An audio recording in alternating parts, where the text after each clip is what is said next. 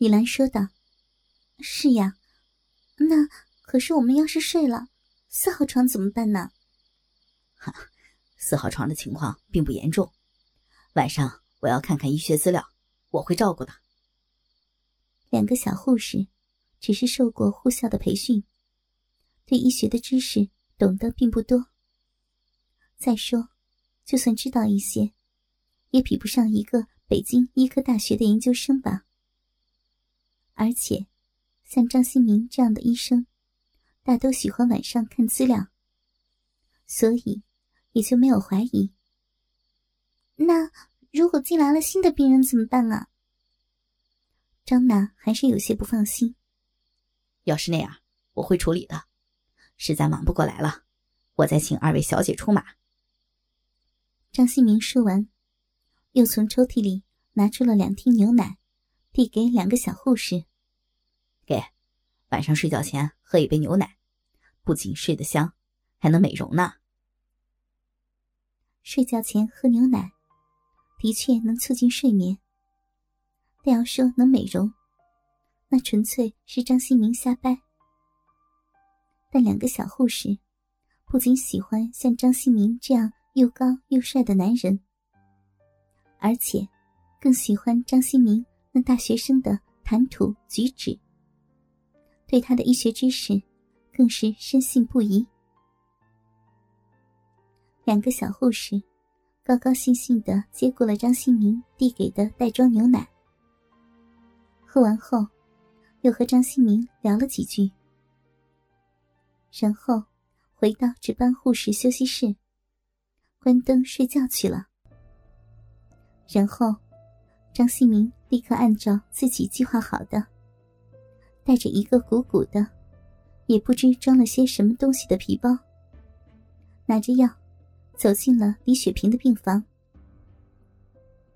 此时的李雪萍正在看省委下发的资料，见张新明来了，便放下手中的资料，笑着对他说道：“哟，是张大夫呀，有事吗？”通过这几天的相处。李雪萍对张新明很是有好感。见面时，说话每次都非常的客气，就好像相识不久的恋人一般。啊，该吃药了。张新明也笑着说道：“市长就是忙啊，这么晚了还在办公，又是在医院。没办法，工作嘛。”李雪萍接过张新明递过来的四粒药丸。哎，不是应该吃两粒的吗？怎么是四粒啊？李雪萍有些不解的问道。哦，这消炎药啊，效果不错，没什么副作用，多加上两粒，你的脚伤会好的快一些的。张新明道。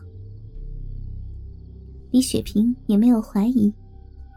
便将药丸送入了口中，用水一服而下。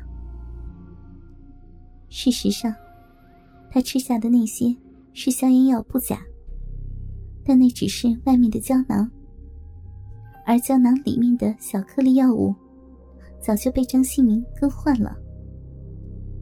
其中的一粒胶囊中放的是安眠药，可以使人产生睡意。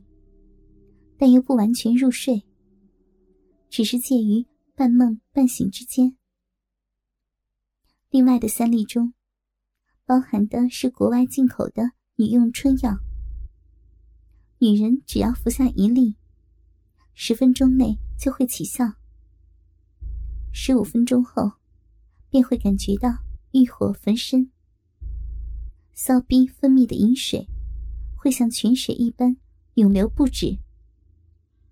就算你是一直在坚强的贞洁烈女，到时候也会不顾一切的渴望和男人的交配。张新明一次就让李雪萍服下了三粒，他就是要让这个久不知淫味的美丽女人，在他面前变成一个十足的荡妇。吃了药后的李雪萍躺在床上，开始和张新明攀谈起来。两人你一言我一语，谈得十分的融洽。但是，此时的李雪萍却并不知道，她的噩梦从此时起就要开始了。仍然谈笑风生，而张新明这时的谈话，却更多的只是应付而已。他所关心的，只是时间问题。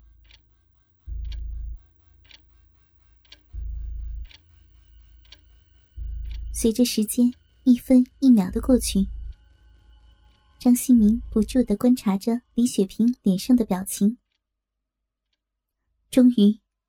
李雪萍的身体开始有了反应，她感到自己的面颊有些发热，身体也有些发烫，而呼吸也有些急促了起来，心中渐渐的急躁不安。张新明看出了他的异样，便假装关切的问道：“你怎么了？”“有些不舒服。”他对张新明说：“可能是感冒了，有点发烧。”这正是张新明要的回答。他知道，药物已经开始起作用了。那是三倍的催情药呀！这样一个十年没有和男人性交过的女人，无论如何都是承受不了的。听了李雪萍的回答。张新明轻轻的抓住了李雪萍的右手，并将左手放在了她的额头上，好像是在给李雪萍试体温。李雪萍被这突然的举动一震，她感到张新明的手是那样的温暖。他的右手第一次被张新明握住时，是那样的令他惊喜又不安。他觉得，心中有一种莫名的喜悦，也有一种令他担心的感觉。没什么呀，不烧。那，那我怎么觉得有些烫，头也有些晕呢？李雪萍说道。安眠药此时也渐渐的生效了。你是不是生理期的反应啊？张新明故意这样问道：“其实，他当然知道不是，而是那三倍药量的催情剂在起作用。”李雪萍听了，脸一红：“啊，你是说来例假？”张新明点了点头：“嗯，不会的，我前两天刚来过的。”那就难怪了。今天啊，是你的生理反应期。张新明开始撒谎。我说的生理反应，不是指月经，而是指女人的性欲周期。你知道吗？女人每个月总有那么几天，特别想要那种事情，一般都是在月经过后的几天，那种感觉啊，特别的强烈。嗯，是吗？李雪萍听了张新明的话，不觉羞得满脸通红。的确，有时她也会感到很想做爱，那种感觉令自己特别的难受。只是从来没有像今天这么强烈过。春药的药力在继续的发作，同时，安眠药的效果。也渐渐扩散到了他的体内。